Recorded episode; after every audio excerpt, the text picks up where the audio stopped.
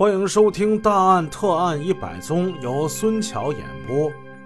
上回故事说到，孙继先想让几个副院长跟着他一起杀人。目前来看，只有他外甥刁伟昌愿意帮忙，尤文斌、万恩林有点不太敢。放下他们几个不说，咱们再说孟家。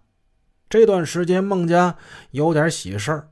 一个呢，就是女儿孟兰结束了走学回来了，应谭光的要求，孙继先把这个讨他喜欢的干女儿安排到了糖尿病中医院工作。现在孟兰进了 B 超室学习操作 B 超机，安排工作这事儿对孙继先来说很容易，就是他一句话。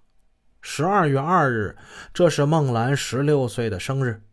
女儿回来了，又有了正式的工作，谭光心里很高兴，和孟兰商量好，要好好的为她庆祝一下。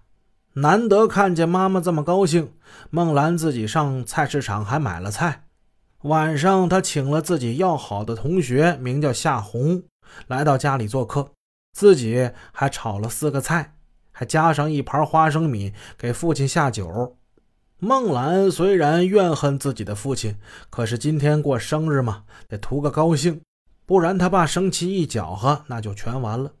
谭光拿过来一瓶茅台酒，对丈夫孟一夫说：“今天孟兰过生日，你也借借光，咱们就喝这瓶茅台吧。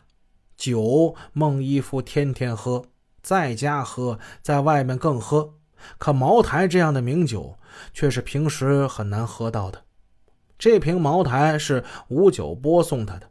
谭光一扫平日看见他喝酒那种无奈跟反感的表情，起开了盖子给他倒酒，这使孟一夫特别的高兴。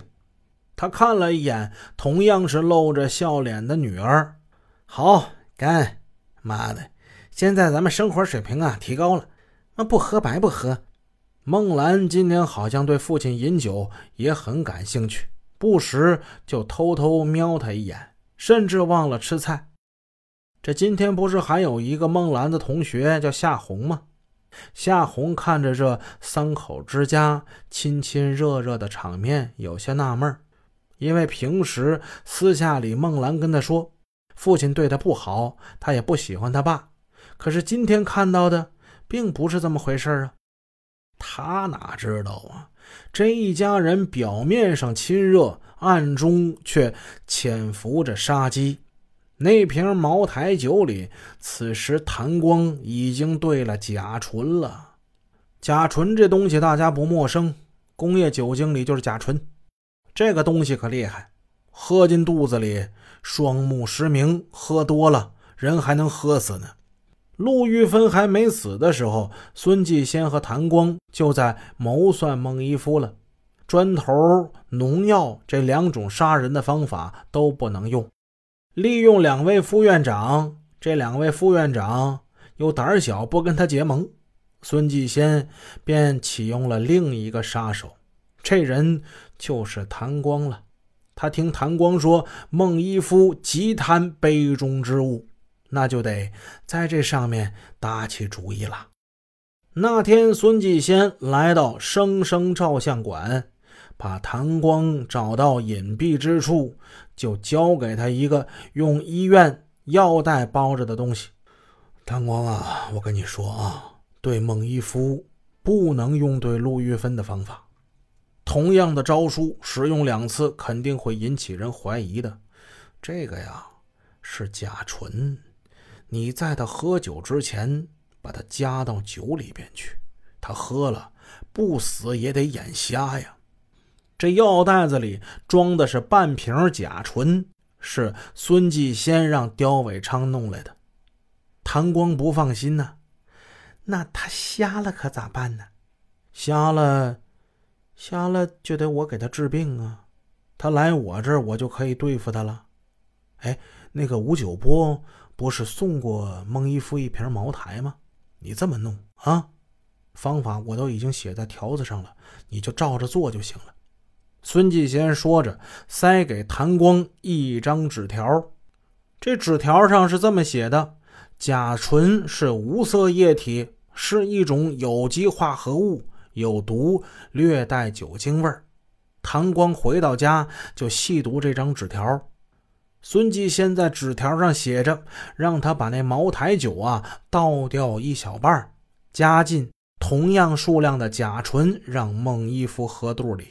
喝酒之后再给他喝茶水，喝剩下的毒酒瓶子一定要立即处理掉，然后再买一瓶茅台，比照着倒掉那一瓶喝掉的数量放进冰箱里。这样的话，事后谁也检不出来问题。杀夫，谭光本来不想让女儿参与，他知道孟兰凭着早熟和聪慧，已经多少看出自己跟那个孙叔叔之间的关系了，但他绝对不会想到一场谋杀正在家中悄悄地进行着。